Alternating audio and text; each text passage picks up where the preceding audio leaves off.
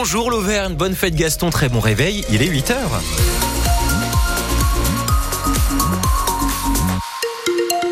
Mardi 6 février 2024, le retour de Pascal Gauthier pour vous informer avec le soleil pour cet après-midi, annoncé sur les trois quarts sud de la région à partir de Clermont-Ferrand jusqu'à Saint-Flour et le Puy-en-Velay en passant par Aurillac et Ambert. Ce matin, moins 1 à 7 degrés de maxi. Point complet en fin de journal. Pascal, triple miaou, des gendarmes ont sauvé des chatons. Trois gendarmes de Ghana dans l'Allier qui ont découvert quatre petites boules de poils début octobre abandonnées au bord d'un chemin. Et ça ne s'est pas arrêté là. Ils ont ramené les chatons à la brigade où tout le monde s'est relayé pour les nourrir.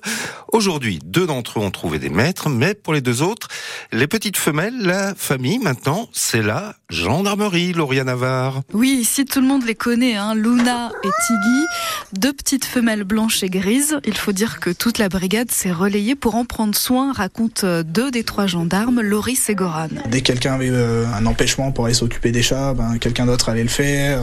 Il fallait les nourrir, on va dire, toutes les 4 heures à peu près. On était obligé de vraiment de les surveiller, moi quasiment 24 heures sur 24 pendant, je dirais, deux semaines. On avait cette impression qu'ils étaient aux portes de la mort.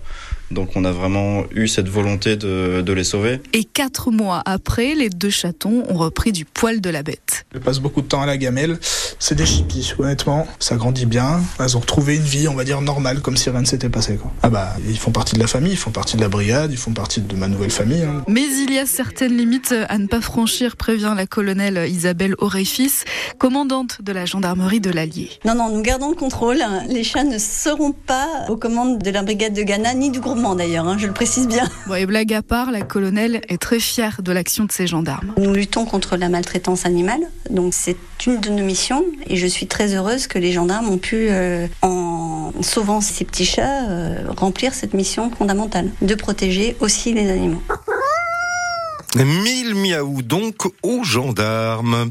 La ville de Paris reprend le flambeau de l'Auvergnat de Paris pour organiser une course de garçons de café dans la capitale en mars prochain. Une course populaire qui était sans sponsor depuis 13 ans, depuis que le magazine professionnel des restos et bars, l'Auvergnat de Paris, avait jeté l'éponge. C'est la régie municipale des eaux de Paris qui relance donc ce rendez-vous, puisqu'il en aura un verre sur le plateau des serveurs, en plus d'un café et d'un croissant apporté sur une distance de 2 km. Il y a une nouvelle journée de grève dans l'éducation nationale ce mardi, de la maternelle au lycée, à l'appel de plusieurs syndicats. Ça s'accompagne d'une manifestation à Clermont-Ferrand, à 10h30 place des Salins.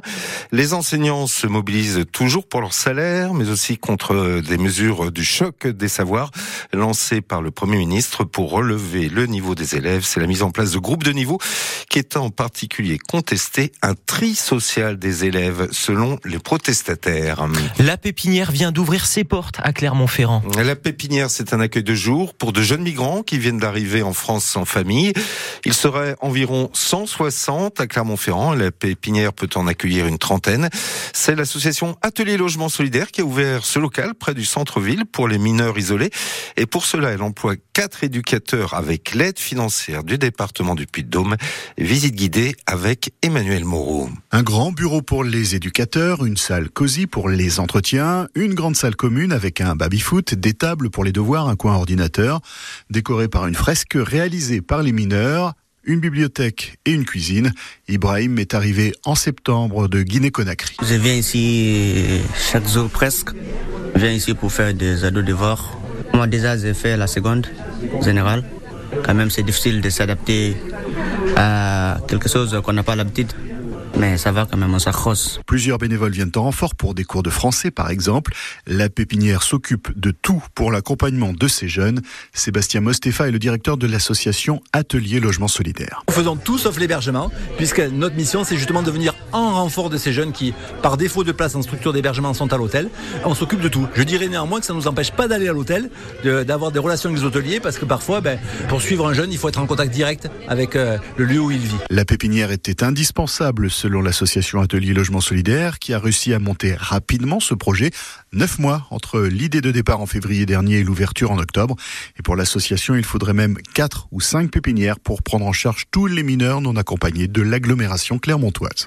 L'afflux de mineurs isolés, c'est ce qui complique notamment la mission d'aide sociale à l'enfance des conseils départementaux. C'est ce que dit l'Association nationale des départements en réaction à la mort d'une ado de 15 ans retrouvée pendue dans un hôtel de l'agglomération clermontoise. La loi devait interdire au 1er février ce type d'hébergement pour les mineurs en difficulté suivis par l'aide sociale. Mais c'est inapplicable et irréaliste, estiment les départements. Ils expliquent aussi n'avoir pas les moyens de le faire et demandent donc un financement de l'État. Les basketteurs de Vichy affrontent Orléans pour la 20e journée de Pro B ce soir. C'est à 20h30 au Palais des Sports Pierre Coulon qui devrait être complet comme d'habitude. La Jave est toujours deuxième au classement alors que Orléans est cinquième.